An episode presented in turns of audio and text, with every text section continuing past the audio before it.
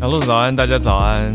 哈尔早安，大家早安，欢迎大家来到今天六月十七号星期五啦，全球串联早安新闻。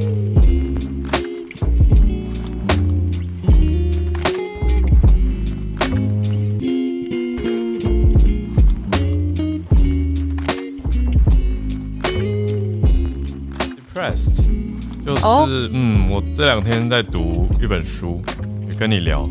好啊，来也想推荐给大家，是阿迪的新书，嗯，叫做《按下暂停键也没关系》。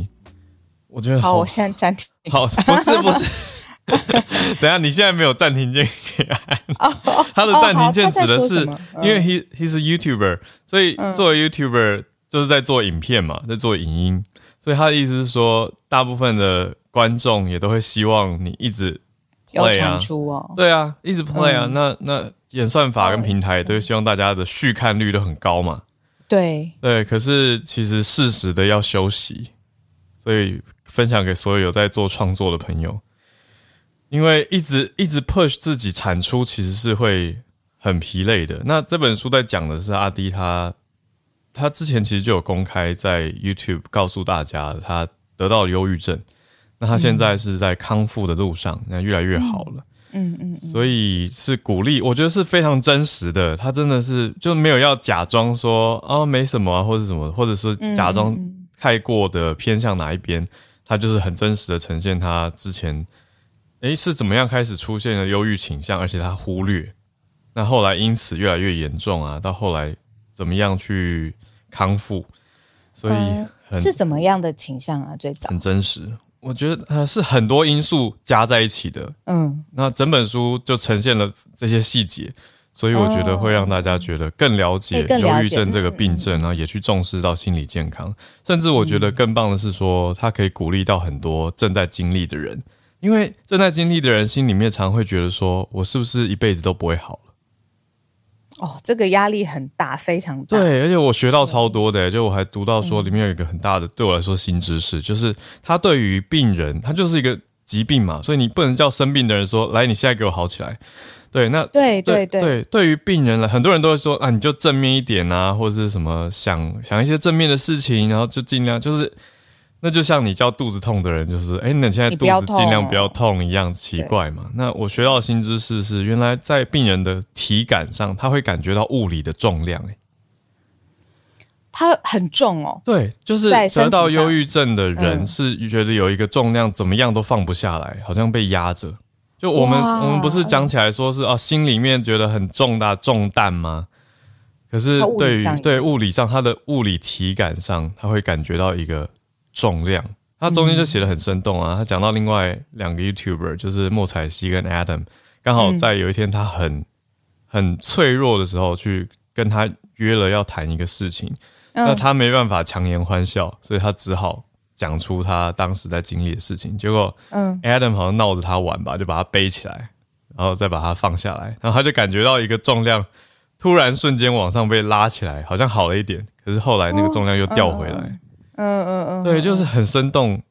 大概这本书大概六万个字吧。我不，我觉得我不，欸、很有勇气。不该做的事就是不应该在睡前翻开这本书。我就是狂看了几万个字，然后哦，会停不下来是不是？对，因为因为认识他，我从他一五一六年就认识他了。然后他这个病症大概是一九一九年开始比较有累积，因为一九年是他达到两百万订阅的。年份对啊，他这么努力了这么长的时间，嗯，就是四年的期间，从一百万订阅达到两百万订阅，这真的很不容易啊！就是台湾非常早达到两百万订阅的创作者。我记得他常常，你看他都已经这么活泼，然后个性这么好相处，嗯，然后还是他要面对呃网络上面没来由的一句话，没错，对，对，这是很大的因素啦。就他有一段时间卡在脑子里的都是网络上那些。那些恶意留言，就我们一般人或者其他人可能会说啊，你就不要看就好啦，对不对？可是很难。可是每个人对啊，每个人在意的点跟自我期许还有希望的社会角色不一样啊。我觉得很多因素啦。嗯、那当时他也不是只有经历这个压力而已，他还有他还有被朋友呃公呃他他，我觉得有一个点是，就太多加一起，包括他借钱给一个朋友，就那个朋友的投资失利，所以还不出来，就他自己这几年来的积蓄也也很担心会回不来，那这种压力也很大。嗯嗯嗯嗯嗯，我们昨天吃晚餐才一群人才聊到借钱这件事。嗯嗯，所以我觉得是。这本书的写法却会让人觉得很轻松看得下去，我觉得这个很重要，就是它很直白、真实的呈现了这些经历。哎呦，我觉得很了不起，又有勇气可以分享这些事，然后我觉得是让它扩散给更多看到会得到安慰的人。对，是很脆弱的力量，但它是很强大的力量。讲的真好，脆弱的力量。嗯，对呀、啊，所以就跟大家分享一下。也当做礼拜五、周、哦、五，对啊，真好 哎哎，我觉得我们以后礼拜五可以，比如说，如果真的有想要新有推荐，比如说不论书或电影啊，或剧什么的，嗯、这样大家听完周六日或是艺艺艺术展览，然后就可以花一点时间。如果真的是自己喜欢的，刚好六日就有时间，好像不错。对啊，好哦，酷哦，就在大家面前开会了。而且瞬间达成结论，我们就是这样子的。对，好啊，刚好八点零九分。我最近，嗯，呃，好了，这是最后一，我最近还蛮开心的。嗯嗯，呃、分享一下。对，这个我们小惊喜的时候跟大家分享。那小惊喜是什么呢？就是大家要去看 Premium Club 听友上面，我们最近有一个小惊喜给大家，这样。好好 哦，是因为这个，所以心情还不错嘛，有期待。到时候可以，对对对，我到时候再跟大家分享。哇，没错，这个双层的关子，对对，双层的关 子，对对对。好，好，但但我也很期待，因为我也不知道你要分享什么。好，那我们连浩尔都不知道，对，我不知道，很少，真的很少。好，我们来就大家一起期待一下。那来整理一下今天选的几题，我们今天的选题也。也刻意的不要那么沉重一点点，就稍微平衡一下。哦，因为一到四已经超级认真了。那我们今天呢，选了一些题目。来，第一题说不沉重，可是当然还是牵涉到乌克兰。那讲一下，有四个国家的领袖去拜访了基辅，去支持乌克兰。呃、嗯，第二题则是讲到伊朗在加速制造核武，我真的是无法控制我的脑袋，一直想到 Top Gun。好，第三题则是南韩的消息，首尔在八月很快哦就要启用自动驾驶的计程车，这个超级酷的。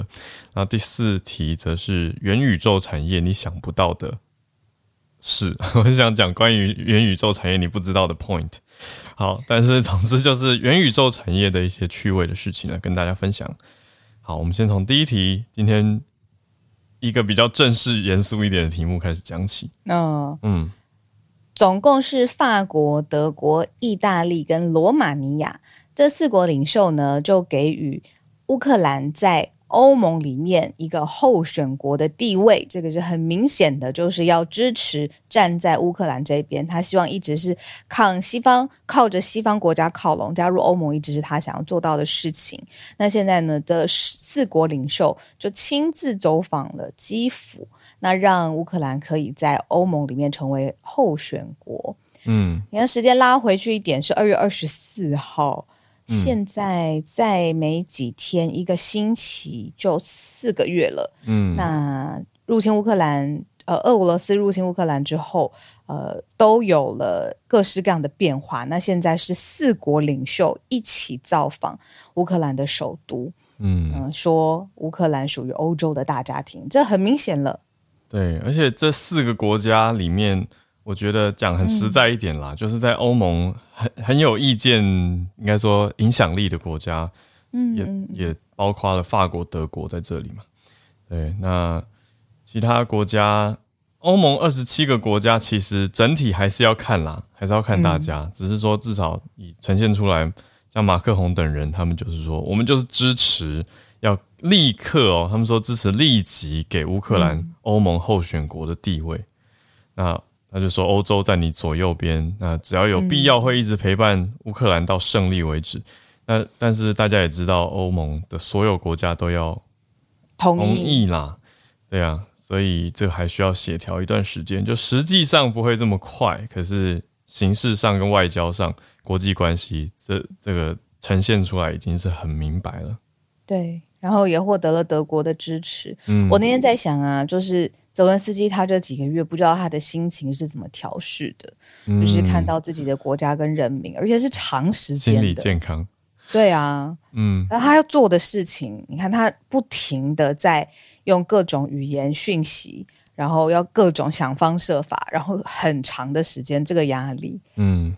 嗯，对啊，我那我记得我有看过他说，呃，情况很危急的时候，他就三天都在工作，没有离开工作岗位，他连亲人就是见不到一面。嗯、那这个也理解，就是可能因为在战场上面，真是为他出生，为国家出生入死，那他自己当然也不会就是说，哦、呃，还还要寻求什么慰藉，他也不能，所以他必须要就是盯在他的岗岗位上，这样子。嗯嗯，对啊，对，真的是，嗯，好，那。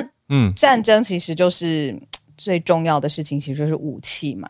嗯、那武器当中有国家发展的早，有国家呃发展的时候已经有正式的国际上面的框架跟协议了。嗯，那这些协议其实也就是有重量、有力量的。嗯、像是呢，美国非常非常重视，还有国际组织非常重视的，就是国际原能总署 （IAEA），它就是需要确定说世界上面到底有哪些国家在制造核武嘛。嗯。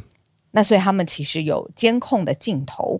今天第二则新闻跟大家分享的就是，刚才浩尔有说那个一定会很难，就是会想到的。战士二对，里面的假想敌国伊朗，嗯，伊朗呢就被发现他自己把这个 IAEA 监控他的这个武器制造的镜头自己关掉了。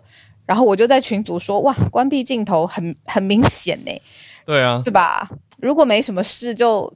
就当初也镜头也架在那儿了，然后也有核武的协议了。嗯，那忽然间关掉，后来大家就发现说，伊朗现在正在加速整个呃核武的进度，在一年当中就可以完成。美国很焦头烂额，整个在就是亚太地区的这个势力，还要在印太的战略建设。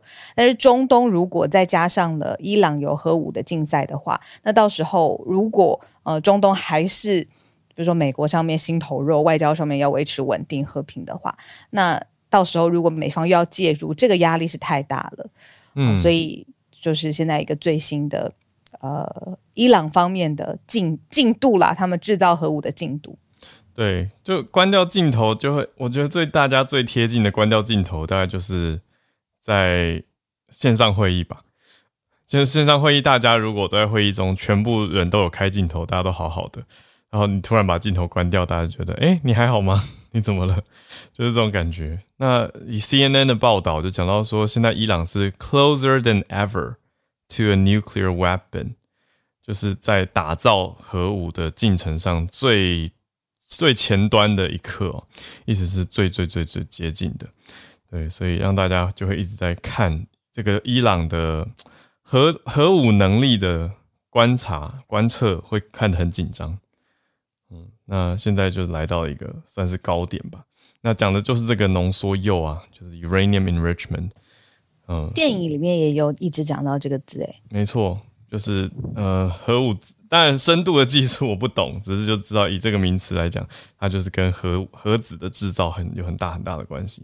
嗯，那过去伊朗是有抑制他们这个浓缩铀的。呃，提炼吧，或者制造，然后换取在经济上面有更多的空间。嗯、但是在前朝美国政府就是卸任之前呢，他就是又重新，反正就是他又不不想要遵守这个协议了啦，又重新要开始浓缩铀，然后来制造核武，然后把它当成是一个谈判上面的筹码，对于呃美国来施压。嗯，那他很明白，就是在当地时间的礼拜四的时候，就关掉了 IAEA 架设的这个镜头。就就是这么明白，他就是把它关掉了，所以 IAEA 的总署这边的长官呢、啊，就直接警告哦，就说这可能会造成一个致命的一击，来对邻国造成影响。哦，不是邻国，是对对这个核协议啦，是 negotiation。嗯，嗯，嗯，哦，对，就是大家想要来和谈或者想要来好好坐下来讲的核协议，现在看来会有一点困难。嗯，然后它就变成武器上面制造大国，嗯，然后就是强国，那他要等于是他的这个筹码谈判就很大声啊。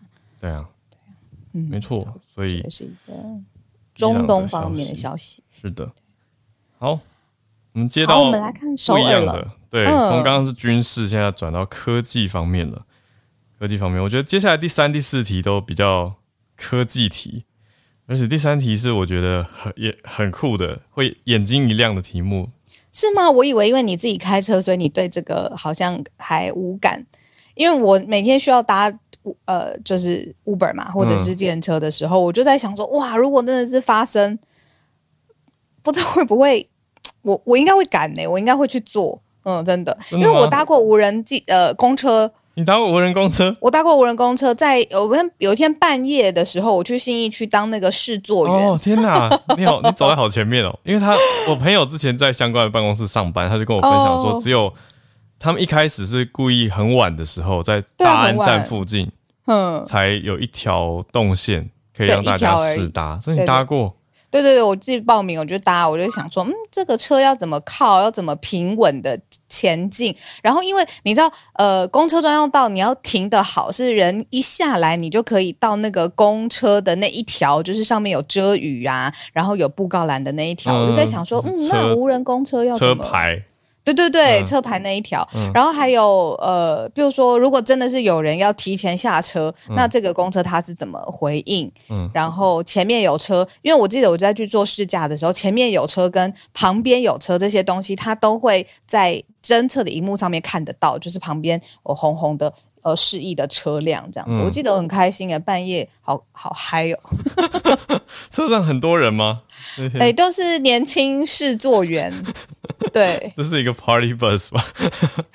大家，I wish 交朋友哦，好吧？对，没有，没有，没有，没没有交朋友，就是在看那个。对，而且我觉得很有趣，就是人在医院会看到心电图嘛，就是你自己的这些体体征。对，然后在那个车上，我也看到很像类似那样子的图表，但是它的那个征征兆跟讯号是四。四周的物体，不论是车子，或者是人，哦、或者是红绿灯，或者什么的，还有也有用图表把它表现出来。它是用图表，不是用镜头呈现。呃，是一个图表图，呃，就是那个叫什么，荧幕，荧幕显示。嗯、对对对。哇，因为像以 Tesla 来说的话，就是 Tesla 整台车有好几颗镜头，对，所以你同时可以监测到四面八方的角度。那呈现方式就是给你看镜头的画面，那你就可以。等于真的是眼观四面啦，对啊。可是哦，公车是用这个图表的方式。那现在讲到的是南韩首尔，它是在特定的一个区，大家可能也耳熟能详的江南区，就是 Gangnam Style 的江南江南区，在八月的时候要开始自动驾驶的计程车。所以这个自驾是真的是是 auto 的哦，不是不是 self 的那个自我驾驶哦，是自动驾驶，没有错。所以，真的就是等于没有司机啦，车子自己会开动吗的这个概念，还是说是由司机在，可是辅助的？我们来了解一下详情。对，那它叫呃 RoboRaid，然后呢就是自动驾驶计程车，算是南韩科技上面的一个新的嗯技术吧，愿景，是二零三零愿景，然后指定江南是示范营运的区域要。纳入就是 Roboride，呃，就是计程车，还有自动驾驶公车，嗯，然后也会连接有一区叫自动驾驶服务的上沿区，嗯，然后会一直到清溪川，哦，这都是推动整个市区的自动驾驶技术，你就直接要推入市场了，要直接商用了，嗯，对。那既然它是这么重要核心的地区，它的路况也不会你知道简单单纯，因为像我刚刚举的例子。是一整个一整条公车专用道，就就一个直线嘛。嗯，对，那个是非常单纯的路况。那如果再加上其他的，比如说有高速巴士啊、大型车辆啊、各种公车什么的穿梭车辆之间的，对这个机车哦，是很复杂的，所以也是显示说这个技术已经成熟了，复杂的路况它也可以做了。对啊，尤其你刚刚讲到公车那个例子，我觉得很好。就是说，诶，虽然给公车它一条专用道了，好像很单纯，可是你不能防的就是旁边乱冲乱撞的人，或是机车或汽车啊。嗯，所以这个还是有很高的复杂性。那我们看到首尔这边，它是道路的规划也有做相对应的布局。根据市政府、首尔市政府跟国土部呢，从二他们说了，他们二零二零年就已经开始在做规划跟布局了。那有调整到一些营运的交通号志啊，还有一百三十二个十字路口的交通号志转换讯号颜色跟转换时间都已经做了一些调整，等于是做了预备。那现在九月会正式上路哦，所以八月就是抢先体验。嗯嗯嗯嗯，而且它是鼓励市民可以用手机 App 叫车免费搭乘。哦，免费，所以有一段那个红利的时期。对啊。那每次有新技术推行，由政府推行，那第一个试做的就是这个地方的首长了。嗯，所以这个第一名乘客就是呃首尔的市长，对，呃翻成吴世勋，嗯，然后他第一次来做这个 Robo Ride 的服务，然后就是在非常复杂啦，有很多人也很多车的地区，然后搭了三点多公里。哇哦，嗯，很酷。你会做吗？我可能不会为了这个先飞去当体验者，我也希望等他。那如果来台湾的话，你会？会？哦，你说我在台湾会不会当第一批哦？啊、我觉得要看呢、欸，要看道路会还是会怕怕。道路规划做的好不好？因为台湾的，哎，不是有一个是玩笑话吗？就是说，如果你在台湾能够开得了车的话，你去世界各地会开了车。特别特别讲到的是道路规划，特别是啊，讲什么双北吧。我我记得我朋友开玩笑讲的是双北，他也是去世界很多地方跑跳过，然后聊到开车，他就说哦，他说就是 if you can make it in Taipei, you can make it everywhere。他就是把纽约改成纽约纽约。对，我就说什么意思？他就说那个交通他觉得太猛了，还有道路的复杂度，对，然后巷子里会突然冲出来的。机车、汽车这么多，对啊，所以我在想说，嗯，如果来台湾的话，要看看。你呢？你会搭吗？我应该会。嗯嗯，我也觉得你会。嗯，我觉得我会。对。为什么你会觉得当 early adopter？我想去看看。这个世界很大，我想去看看，就这么简单，没有什么原因。哎、欸，听起来很像一本书的书名。有一本书叫做《这个世界太精彩》。哎。好了好了好了，对啊，大家知道吗？大家知道我们的主播有书。哎呦天哪，好久以前，我跟你讲，写了一本之后，就再也就一片歌手，就是在形容 这个窘境，就是我，就是我，我再也没有办法好好创作了。对，每天话不要说太早，懒惰还是灵感之女神离离开我，或者是小时候比较 emo，大了就现实已经很辛苦了，我实在是没有空间，就是做一些 emo 的事情。我是说我自己的创作，当然很多现在的创作是是是很真实、很有力量的。我的我觉得我在看我正在累积，很 emo，在累积，好好好，这个酝酿新的创作。我希望我在元宇宙可以有一个新的就是创作身份。哎、欸，你想不到的元宇宙产业，欸、就要跟大家分享。是这题小鹿选到的，就是元宇宙。我先稍微切割一下，就是、嗯、因为最近好不只是币圈呐，当然币圈也是币圈啊，美股啊，反正股票市场，全球股票都很辛苦啦。对，那我们这个讲的是技术，技术的新的应用，然后跟币圈的涨跌没有关系，这样子。对，我最近都特别在在，我都我就是我跟朋友一阵子没联络的朋友重新连上线，我都很小心，我我都会我都不会直接问说，哎，我就不能随随便开比特币跟以太的话题，我就会说，哎，就是呃，哎，你有关注 crypto 吗？我会这样问，咚咚咚咚，然后看他的表情，我就知道要不要继续聊了，然后或者要要讲什么，对，因为我觉得请大家 handle with care。要贴心一点点，handle care，、对，真的。那讲回来，我们今天这一题呢，的确就是比较聚焦在元宇宙的技术端。嗯呃，而且元宇宙新的产品长什么样子呢？它可以卖房地产，也有租屋啊、呃，大量的房产你租给有兴趣的团队，然后是一个元宇宙里面的租屋市场。嗯，然后里面有租金哦，然后营运哦，然后呢，你如果生老病死的一切要经历，在元宇宙也给你完整的体验的话呢，你的身后之事你需要一个墓碑哦，这个也是一个新的产品。嗯、对，那呃，元宇宙里面哦，刚刚讲到生老病死，其中一环就是也有，比如说健身房啊、类似这种。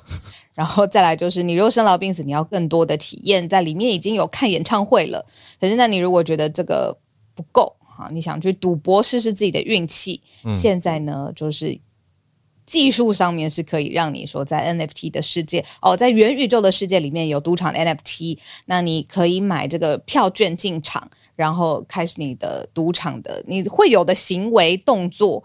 体验，他们都可以复制在元宇宙的世界里头。嗯，那所以这是我们可能之前没有想象到的。比如说，哦，元宇宙开会好像可能可以理解的，就是线上云端开会嘛，只不过就是有人有呃表情，很生动的表情，然后有动作。那现在其实你看到这几个墓碑啊，虚拟的公寓有租客啊，房地产的炒作啦，真的有炒作，嗯嗯、然后赌场这些就是很蓬勃了。嗯，我们讲的是一家公司，它叫做 Metaverse Group 的。一个集团、啊，它在收购数位房地产，就是抢先布局以外，它已经在布。就大家一般讲房地产的局嘛，那现实世界房地产反而大家会觉得蛮有重担的。可是，在元宇宙里面也蛮多人在做有趣的预先准备了，包括这个 Metaverse Group。那另外有一家叫做 Tokens.com，它就是其实就是 Metaverse Group 的母公司啦，就是最最。顶端的这个 parent company，他的首席执行长 Andrew Kiguel，嗯，他就在预估认为这个，当然他是非常看好的啊，所以他在做这些预备的事情嘛。那现在他有分享到，我觉得很有趣的是 GQ 采访他，那就讲到说他们里面最大的租客是谁？因为他们现在等于已经先把房产取下了，然后再把房子开始租出去。租给别人，那每个月他算下来是大概百分之二的房产价值来出租嘛？那收的是法币哦，不是收加密货币，因为他说这样跟大企业交易比较方便。那他们的租户很有名的是有一家叫做 Forever Twenty One，我想大家应该多多少有听过吧？呃，Forever Twenty One 应该是好像没有男装吧？就我的认知应该是女装品牌。嗯，我进去大大大买特买的时候也没有注意到。因为我我 因为好买啊，对，我就是跟跟当时的女友，现在老婆，当时就进到 Forever Twenty One，是我第一次知道哦，有有这个品牌哦。然后走进去以后，我发现我没有东西可以逛，所以我呃我努力的找了一下，就好像真的没有我可以可以买的东西。对，那所以我记得是女装啦。那她在纽约的呃时报广场，其实就有很大的一家旗舰店。那在元宇宙里面也是一个大租户。嗯，那大家就开始就会继续观察嘛，就说，哎、欸，那你元宇宙里面房地产的租金跟实际上的城市跟纽约比起来，怎么算？算起来是比纽约便宜啦。嗯、就如果我们拿纽约的租价来带对标的话，他说比纽约便宜而已，那也没有便宜啊。对，我们就来讲一下，他说差别是每个月月租金一千五美元到五千之间。哦哦哦哦，这样还是对，真的没有很便宜啊。因为你我也不会真的住住在里面呐、啊，就是我还要住在我真的要缴房租的这个时间。当然，换一个角度，就是你可以在里面做生意啊。哦，我有地了，对，它是营业用嘛。对，对啊，我可以在里面开小吃店、早餐店，让大家进来买我的 NFT。哎、欸，你讲的很好哎、欸，我觉得小吃店在现在元宇宙的应用，大家就还很难感受到啊。对，可是服饰可以想象。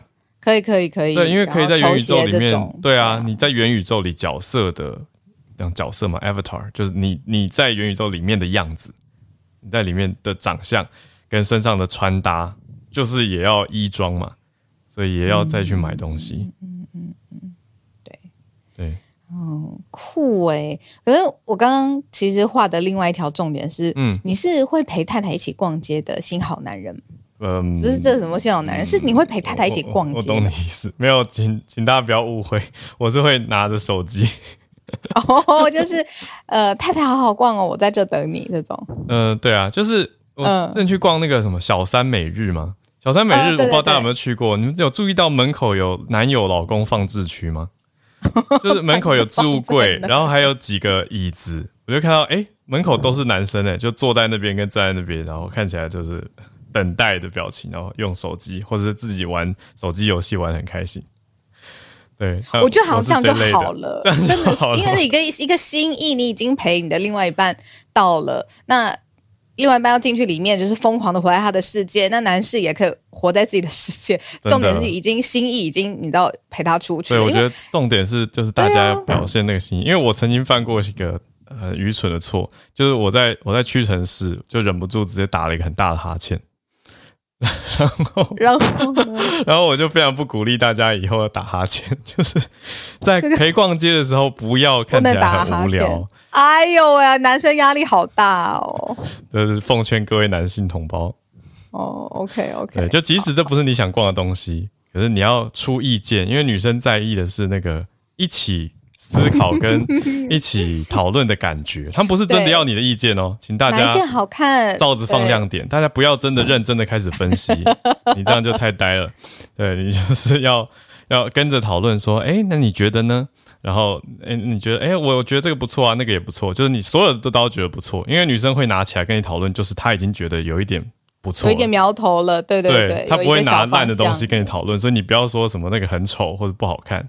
那个是我觉得是 gay 蜜才适合做的事情，gay 蜜 对。世界上面的那种男女之间的攻略大全啊，有啦，其实有啦，因为最早就是什么为什么男人怎么样，女人不爱看地图，然后还有什么男人来自什么火星什么，嗯，这种就是男女的差别，来自火星，女人来自金星，对，女生讲话是一个交流，是一个 bonding，不是真的在找答案。我觉得我最近有看相关的影片。对，我知道。好，我们不小心聊到八点三十四了，所以大家出门要化妆，哎哎、记得。好，那我们也来欢迎全球串联的时间，大家可以来举手分享你所关注的题目。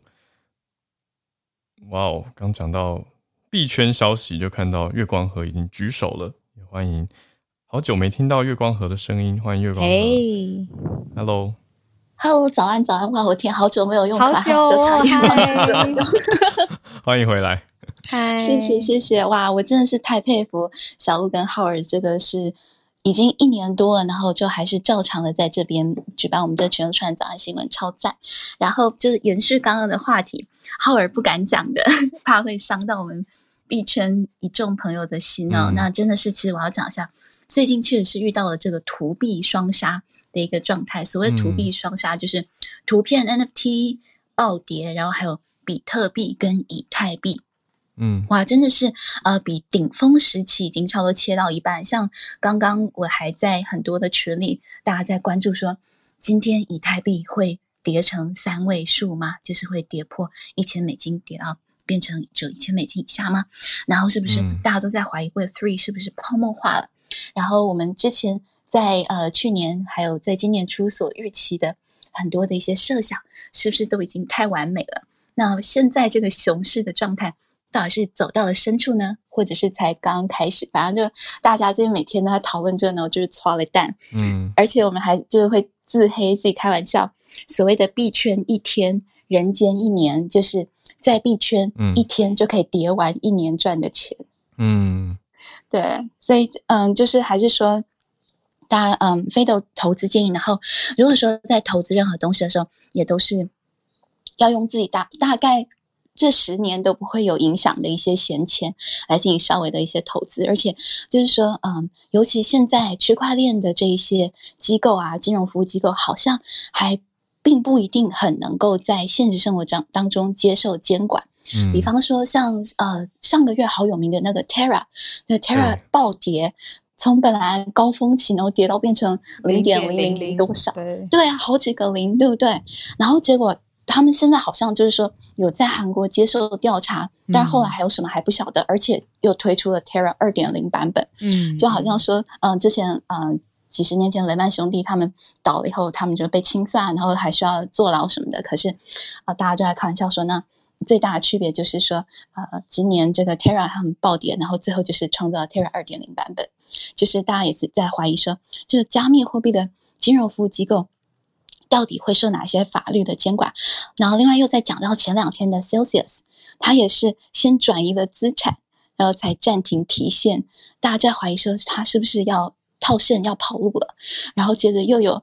很快的连环爆，三箭资本，本来大家都觉得这是一家非常非常强大的一个投资啊企业，然后新加坡的公司，就也出现说，好像又被爆出马上要面临清算，然后也是正在抛售以太币以及 ST 以太币来偿还他们的债务，而且他们还抵押了非常非常多的比特币，所以说如果到时候嗯，会不会这几天又在面临到一波这个币价的下跌，也都是很难讲。那另外呢，三箭他们是非常大的一个投资机构，所以他们也投资了好多不一样的区块链技术，还有不一样的 Web3 的公司。那这些公司接下来是不是又要面临了什么样的一些挑战呢？这都是大家可能最近可以关注一下。嗯、以上就是我分享，谢谢。哇，谢谢月光河，虽然很久没有上来，可是还是分享的很好，谢谢你。对啊，真的是。还是就是这个产业还在成长，还在变化，可是中间的这个浮动，我觉得很多人就是说现在叫做 crypto winter 啦，就它是加密货币的冬天。那之前是 winter is coming，那现在是已经来临，所以我觉得在熬过冬天这个期间，币圈的朋友很不容易。谢谢月光河的分享。那我们再继续连线到日本东京的翠翠，今天关注到的是一个流行语大赏。翠翠早安。Hello，早安，小鹿，早安。早。我想我今天声音应该好很多，我今天没有用那个耳机，应该好很多。好，嗯嗯不好意思。嗯，好，就是其实在日本有每。每年都有类似像是流行语大赏，就是说现在年轻人最关心什么这样的一个新闻。那今天要介绍的是在那个 Instagram IG 的流行语大赏。那要先说一下这个流行语大赏，它的 target 是以十岁到二十岁，嗯，二十几岁的女性为主。因为其实在日本，女性对于流行，我相信在台湾也是一样，是对流行是相对敏感的。那在这边我就想要介绍一下，就是前排行前几名的，就是流行语大赏。然后第一名的话呢，是一个非常好玩的台词，它是来自于那个嗯、呃、，Spy Family，就是嗯、呃，台湾叫做《间谍家家酒》。对，好。然后里面的就是里面的小朋友，就是那个安妮亚，诶，安妮亚，对，他有讲到一句话叫做“安妮亚 peanuts”。ski 就是嗯，安妮亚喜欢花生这一句话，嗯，然后这句话他现在在 IG 跟还有 TikTok 上面很流行，它会变就是，嗯，因为像 TikTok 或是 IG，他们不是很喜欢把那种就是怎么讲漫画或者什么台词，嗯，就是。用成那个背景音，然后去模仿他说话或者做一些动画，对对，然后对对嘴，然后这个东西它就成为今年算是，呃，就是在十岁到二十岁的女孩子之间认知度最高，大概有八十八 percent percent 的人都知道。啊，这一个台词，对，嗯、而且因为其实她，因为她真的很可爱，所以她其实在日本目前也是非常具有话题的一个女孩，又非常非常可爱嘛，然后已经被称作是国民女儿这样子，哦、嗯，对，非常有趣。然后当然还有一个是因为，可能是因为这个画，嗯、呃，怎么样，这个漫画真的是目前在日本，甚至我知道可能台湾或是其他地方都非常红。好，这是在台湾的年轻人之间很红，但我一直还没有时间看，嗯、所以就符合你刚刚讲的那个年龄层。对，对，好，然后呢，第二个是，我是可能要说明一下，第二个就是流行语大赏，它叫做 Galup。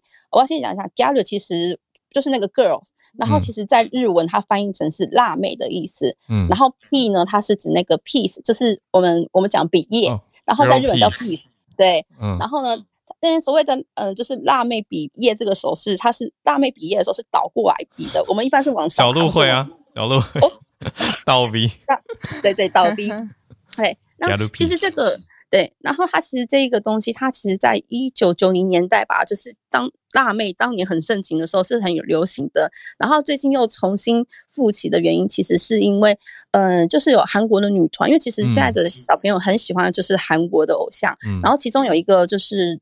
一个是有一个，他们里面的成员是日本人，然后还有在就是在那个社群平台上面比出这个姿势之后就，就就是蔚为风行这样子。嗯，好，然后再一个，我想要让两两位猜猜看，就是这个词叫做一二三四，听得出来在中文是什么吗？对啊，对。可是音有点变调，就是、因为它不是一二三四。对对，阿鲁是那个一二二这边阿鲁对。这个其实是因为就是在那个像 TikTok 或是在 IG 上面就会。就是那种拍影片的时候，他们会用用那种类似像太极拳，就是开始一二三，就是类似倒数的，嗯，就是那个词，就是所以其实现在在呃，IG 跟就是 TikTok 上面也是非常的受欢迎这样子。好，那我最后再介绍一个就好，就是其实像我们知道去年呃之前就是真嗯真奶，就是其实在日本非常受欢迎嘛，嗯、然后今年在日本的就是年轻女生性之间非常受欢迎的一个两个食物，第一个是那个卡路蕾，哎，卡利。可丽露，嗯，可丽露。然后第二个呢，是有一种软糖叫做米兹菇米，它就是那个有点像菇米的软糖，然后它是就像水一样透明的颜色。嗯，那据那个报道，他是说，可能是因为这一种 QQ 软软的，呃，怎么讲，口感就跟真奶一样，就是在女性之间是很受欢迎的，所以它就成为今年在流行大赏里面就是排名前几名的食物这样子。哦、嗯，好的，以上就是我的分享。对对对，我想追问那个一季阿路三系是在讲那个 TikTok 上面很多人在拍那个 One Two Three Four，对对对对，哦，就是。前面可能在搭飞机，然后下一秒手一拿拉开就是风景，巴黎是一个海岛，或者对对哦那种，对对对，我觉得那个很烦，因为刺激你想旅游旅游是不是？不是就是很炫耀文，那就是炫耀文，纯炫耀文，你就是在滑手机，然后就突然看到别人的美景，然后就有一种 OK，纯炫耀，对。对，可是它原来这么红，呃，在日本有日文版出现了，好，谢谢崔崔。这些音乐也因为这个格式又重新被大家认识，欸，哎，有一些很冷门，平常根本接触不到的音乐，但是它因为它旋律真的太好听或太朗朗上口，然后被抖音或者是用到，噔噔噔噔，对啊，对，哎，可是忘了，可是我的高中学生他们会说，你不要一直听抖音歌啦，就是他们会觉得抖音歌是一种，就应该要公开鄙视的，是不是？对，可是他们其实都会听。因为大家都在听，或者你无可避免，它是一个大众传播的过程，所以他们就一会有一点说：“哎，你不要一直听抖音歌。”可自己其实都会忍不住 跟着律动。我觉得这是音乐厉害的地方。好，有一个 Money Triple Triple，你知道吗？我知道啊，对，那个旋律很很可爱。连那个 Blackpink 他们那么厉害跳舞的女团 Lisa，他们都在。就是跳 triple triple 的时候，你真的是没有办法不看呢、欸。对，很可爱。好，谢谢崔 崔今天的整理，我觉得就呈现出来很多年轻流行跟媒体啊，还有趋势之间的关系。好，那我们再连线到加州的 Charlotte，Charlotte 早安。Hello，Hello，小鹿早安，哈尔早安。嗯，想跟大家分享的消息是跟这个通膨有关的，嗯，就是。我们现在住在美国的人，就其实快被通膨，就觉得 都就就是有感觉到很大压力。嗯，那我今天本来想要介绍一个稍微轻松一点，就是说现在餐厅其实会附加一个就是 temporary 的 inflation fee 啊、呃，哦、这个还算是好的，它不是直接涨价，嗯、它它就它就是呃附加一个费用这样。嗯、那后来我看到一个，哎，今天有一个更也不算爆炸性，就是说也法律相关的，然后也是跟通膨相关的。呃，一个消息哦，就是大家看我的 bio 可以看到，这个是那个有名的化妆品牌，嗯，露华浓哦，嗯，然后，原来露华浓英文是这样，的国际彩妆巨头嘛。那我相信以前在在，我不确定现在在屈臣氏、康士美有没有，就是说这在在那个各大的这种药妆店，嗯，是。是一个就很大的品牌嘛，嗯、那他今天六月十六号向美国法院申请破产，嗯、那他申请破产程序其实是 Chapter Eleven 第十一章的这个有一点类似重整程序的啊，就破产有有分，就是说还有一点回复可能，所以他可以进入一个呃重整的程序哦，但实际上。都已经是向他的债权人去宣告说，哎，我现在的资产是不足以去抵偿负债的状况。嗯，那这个在纽约 basis 的这个公司呢，它其实呃是一九二零年代在国就是在这个美国经济大萧条的时候起家，所以到现在九十年，一九三二年啊、呃、成立，然后啊、呃、中间也被不同人收购，有被嗯、呃、伊丽莎伯 Arden 嘛雅雅雅顿雅，然后呃他其实。这一次的这个主要就是可以说他的这个新闻稿，他主要声明的就是说，先前就已经有一个供应链的瓶颈，然后这几个月又有非常在美国有很可怕的这个通膨急涨，那供应链瓶颈已经其实那时候这造成很多空货价，空货价可是你想想看，他他如果要店租要这些其他的，你还是要有这个陈设的成成本嘛，可是你没有东西可以买。你没有收入，所以他们的负债就会一直累积。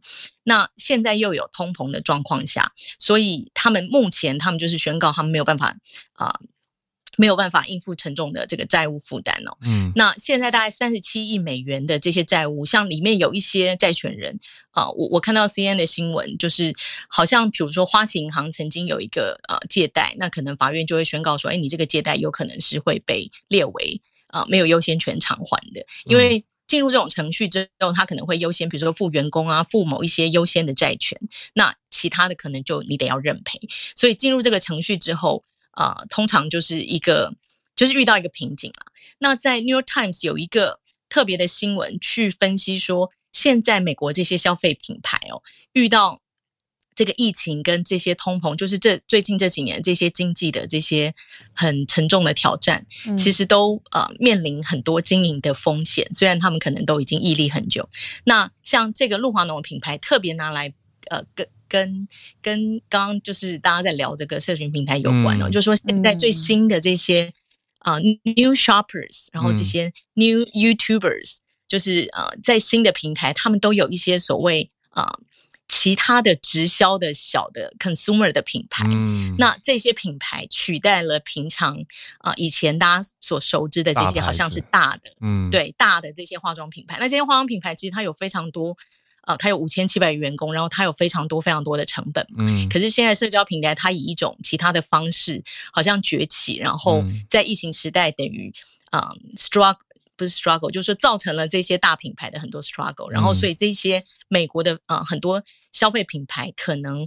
这两年都会遇到一些经济上的挑战，嗯。呀，那我看到就想说跟大家分享一下，嗯，谢谢 Charlotte，对啊，这个是大的趋势底下，嗯，大企业也是遇到不一样的挑战跟冲击，嗯、谢谢 Charlotte，那我们再。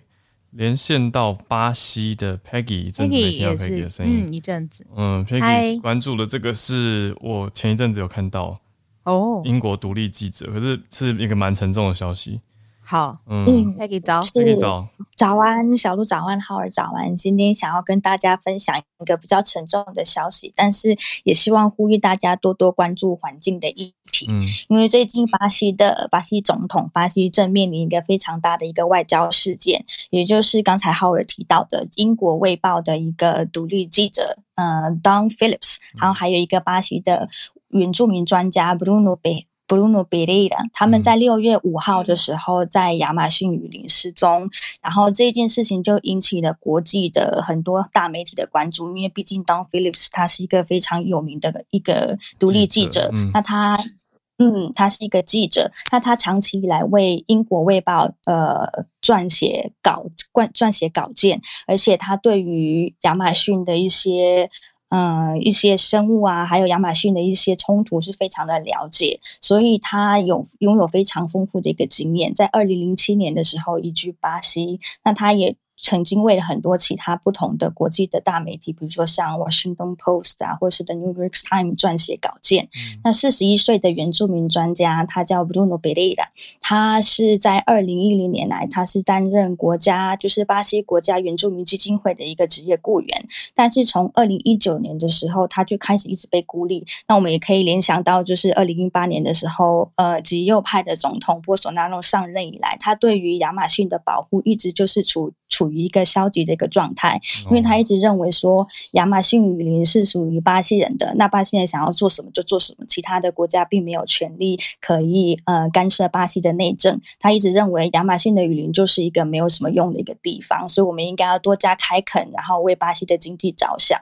所以自从他上任以来，这些亚马逊那边的保护工作就开始慢慢的停滞下来。所以这位原住民专家 Bruno Pereira 他就从二零一零二零一九年来开始。就发现他自己被孤立了，所以他就离开了这个国家原住民基金会的工作，然后。找寻找当地的 NGO 一起合作。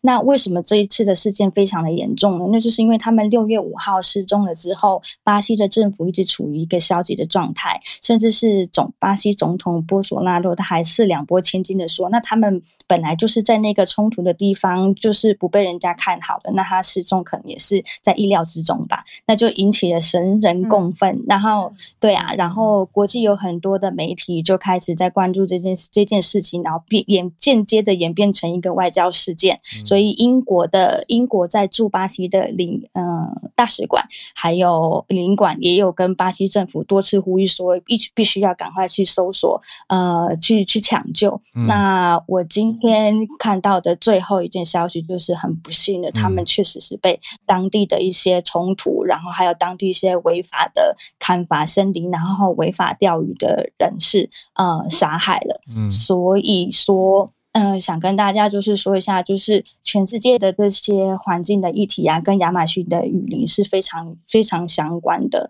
嗯、那呃。全球的那个有一个有一个组织叫全球见证组织，它的最新报告指出，那叫 Global Witness。那他说，巴西的巴西是全世界活动人士，比如说积极分子遇害最多的第四个国家。那根据很多国际的 NGO 指出，在二零二零年，全世界有两百二十七起。谋杀案，那就代表说每一周都会有四起谋杀案，那这四分之三刚好都发生在亚马逊的地区。嗯，那呃，四个小时前，那个卫英国卫报他们有呃刊登了一份一一篇 editorial，我不知道这中文怎么讲，我忘记。嗯 呃，对对对，然后他就是 The Guardian views on Tom Phillips and Bruno Pereira, Justice for them and safety for others。所以我觉得，如果大家有兴趣的话，可以去看。嗯、那在巴西这边有一个非常有名的一个调查记者，他叫 Eliane Brum，他在他自己的 Instagram 上面留下了这句话，也就是我在我的 bio 上面写的。嗯、如果说这些人他们没有受到惩罚的话，嗯、那就代表说每一个正在为森林而战，而且并不是亚马逊的雨林哦，还有很多很多的原住民。其实亚马逊是非常非常的大，嗯、里面甚至还有很多原住民是与世隔绝，从来没、嗯、对，从来没有接触到就是我们所谓的文明生活。嗯、那有很多个好 对，所以说我们必须要去保护，要圈地把他们保护起来。但是目前的一个政策来看，好像没有不是这么的积极，所以就想跟大家分享这件事情。谢谢。嗯，谢谢 Peggy。哇，这个消息。真的是很多很多层面，有很多思考，能让大家更加去看到。说，我觉得也很敬佩调查记者。对，虽然后来现在知道是这么这么难过的事情，那么结果就经过十天搜救之后，是发现调查记者跟原住民专家两位都已经遭到杀害了。对，可是他们他们也知道这个风险，但还是去挺身而进。对啊，真的是很不容易。但是就。如果借此可以得到更多人的关注，我讲会是一个比较好的方向。谢谢 Peggy。好，那我们现在来到助战专家的时间，林氏璧孔医师。医师后来昨天有睡觉了吗？医师早。有白天有睡。我看医师十点又直播。对，就是假如大家想听我们昨天大概提到的，就是详细的小小孩的疫苗，嗯。怎么过？怎么讨论的哦？然后对对家长们的建议，大家可以听，早上已经上传了哦。嗯，那可是我今天想补一个东西，它发生在六月十四号，可是那时候全世界的目光其实都被这个儿小小孩疫苗呃吸引哦。嗯，我自己也是。那可是其实这个消息我觉得也重要，就是呃，我不知道大家记不记得赛诺菲。还有 GSK，嗯，这两个是传统的疫苗大厂，对。那可是他们在这一次前面哈、哦、两年，这个新冠疫苗算是败下阵来，嗯。那呃输给了这些传统的呃新新创的平台哦，新的技术哦。那他们应该是没有下定决心投入大量资源哦。可是其实以全世界的疫苗市占率还有经验来说，这个 GSK 赛诺菲是非常。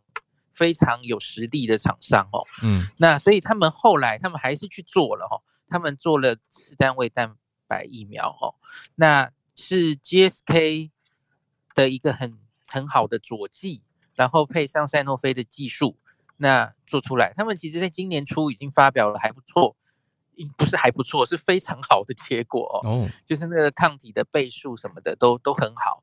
那六月十四号他们。发了一个新闻稿，还有一个预印本哦，公布了他们目前做的两个后续的临床试验，第三针加强针，而且是次世代疫苗的资料哦。那他们很很有趣，跟之前莫德纳有点像。莫德纳不是大概在四月的时候发表过一次双价疫苗？那那个时候他是用贝塔嘛，哦，用南非变种病毒贝塔来做。大家会觉得，诶，为什么要用贝塔来做？因为其实蛮有趣的，贝塔上面的几个重要的突变位点，其实是奥密克戎也有的。嗯，对。然后，所以学理上哈，然后实际上做出来，其实假如针对贝塔做一个次世代疫苗，那再去测哦，它这个加强针打出来之后，对各种变种病毒哦，呃的效果，其实都会有增强的作用哦。嗯，包括 Omicron 哦哦，那 Delta 这些都会都会增加。嗯，所以其实像莫德纳做出来也是这样嘛。那赛诺菲它针对那个贝塔做了一个次世代也是次单位蛋白疫苗哦。那它它很有趣，而且它不是打在自己身上哦。嗯，它的临床试验你是前面两针已经打辉瑞的人，嗯，打 BNT 疫苗的人，那他第三针哦。它其中一个临床试验是这样比的：第一个打他赛诺菲原始的疫苗，第二个打赛诺菲的贝塔次世代疫苗，第三个继续打辉瑞。哦，所以他去比较这三种人，然后产生的对于各种综合抗体，包括 BA one、BA two、Omicron 哦，诶，结果很意外的发现，他的次世代疫苗效果最好。嗯嗯、呃，比自己原本的赛诺菲的好。嗯。针对于武汉原始株的疫苗好，作为第三剂好，也比 BNT 继续打好。那个 BNT 当然就是也是针对原始株的 BNT 嘛，哦。然后这个呃，然后次世代疫苗，呃，对不起，蛋白疫苗它的不良反应其实就会比 mRNA 疫苗小很多，哦，嗯，所以就令人觉得很不错，而且那个抗体的倍数是高高蛮。蛮不错的哦，那个效果看起来很很令人满意。嗯，那可是当然这只是打完之后暂时可以高那么高嘛，吼，那到底可以维持多久是另外一个问题。那可是我觉得这个次世代疫苗相关的经验，在六月底那个 FDA 开会决定下一个疫苗要怎么做的时候，我相信应该也会有赛诺菲的资料在里面哦。嗯，那赛诺菲应该现在已经在送审了啦，哦。所以我觉得它进度不错哦，它就是原原本的疫苗，当然现在在世界各国法法规单位要在正在送，可是他自己也有开始有次世代疫苗针对 Omicron 的的策略哦，嗯，加强针，而且它其实是很实务的哦，它去世界上多半人其实打了两剂 mRNA 哦，甚至三剂，那在这个基础上再打它的这个疫苗加强针，嗯，那。诶，它有不错的效果哦。嗯，那所以我觉得大家也可以后续关注。那大概前几天那个记者会上，其实也有人问到，记者有问到这一题哦，就赛诺菲有一些进展哦。那我们会不会跟他们去接洽去了解哦？那周志周志浩署长有有回哈，他说其实跟赛诺菲，因为台湾有分公司嘛哦，嗯，那所以其实一直有有沟通哦，知道他们。在做这个新的疫苗有不错的进展，所以也会去跟赛诺菲要要一些资料了解，那看看有没有机会，有没有需要要去买这个次世代疫苗，嗯、或是赛诺菲本来的蛋蛋白疫苗，嗯、所以这可以跟大家参考一下哦。嗯，那顺便一提，就是这种加强针，类似英国其实有做过嘛，哦，那个我我看。英国做过那种前面打两剂 BNT，后面再打 Novavax 这种混打研究哦。那跟今这个十十四号赛诺菲发表的相比，我觉得那个综合抗体增加的幅度有更好一点哦。嗯，就是同样是蛋白疫苗，可是作为第三针混打哦，看起来诶，赛诺菲看起来表现有比较好这样子，所以这个可以。跟大家参考一下，嗯，因为用的佐剂不一样嘛，吼，蛋白疫苗佐剂其实可以差十万八千里，吼，嗯，佐剂的效果就很取决于佐剂本身，吼，嗯，那大家可以后续观观察一下这个疫苗有没有更多好消息，这样子。嗯，我看到大家有在问赛诺菲 GSK 这支疫苗的点子，说它的测试现在好像都以十八岁以上为主，呃，它可能还没有往下嘛，因为它其实就是。他他就后后发的疫苗嘛，他其实他研发的时间都比别人 delay 好大，好大好大一个时间，嗯，所以他是成人要做完，他才会继续往下做，所以我不是很确定，应该有吧，应该会往往下做吧。可是通常其他的疫苗都是你成人已经 EUA 了，嗯，呃，然后一定的被认证了，然后你才会继续规划往下做。嗯，几乎所有疫苗都是这样的哦。嗯，呀，yeah, 所以大家都很期待十八岁以下或是儿童有没有相对比较不良反应比较低的疫苗可以打。可是就是很不幸的，就是高端好像这个动作有点慢哦。嗯，那青少年是早就做完了，那现在正在等那个食药署审查。嗯，那可是他们就是觉得不要桥接再桥接嘛，哦，就是你承接成人疫苗高端是用桥接 AZ 的，嗯，那你假如青少年再桥接。桥接再桥接，有一些审查委员觉得这样不太好哦，所以他们在等 WHO 那个，假如高端疫苗可以顺利的过了，嗯，它其实也就有传统三期的，那青少年疫苗一定就顺理成章过了。感觉 WHO WHO 这个好久，哦，呃，应该已经在写报告了，申万好像已经结束了，正在写报告中，我都快忘记了，应该不会，应该不会太久了啦，有点 delay 哈，嗯，对啊，然后那个。Novavax 在印度应该是有在往青少年，然后然后再往儿童做，只是不知道，我不知道进度会多快。嗯，那个所以也许也不不好等。嗯，因为最近在讲儿童疫苗，就一堆读者会问我，哎，我好想打高端，我好想打 Novavax，嗯，在儿童啊，或是青少年啊，嗯、对，可是这个目前真的不太知道时间表，这样子。嗯嗯，目前有的就还是。莫德纳还有对，都是两个 mRNA 呀。嗯嗯，感谢医师的知识分享和最新消息，关于疫苗不同厂商的一些状态。嗯嗯，让大家更新了知识。嗯，非常重要。对啊，然后也谢谢所有跟我们一起串联的朋友，很久不见的月光河，嗯、还有翠翠、Charlotte，还有 Peggy，也谢谢大家。那我们今天就来到礼拜五的尾声了。对，九点零四分。嗯。那就祝福大家有一个美好的周五，还有迎接周末假期。然后周一的时间，我们准时八点钟回来，继续跟大家全球串联早安新闻。耶，好，那就周一见，大家拜拜，拜拜。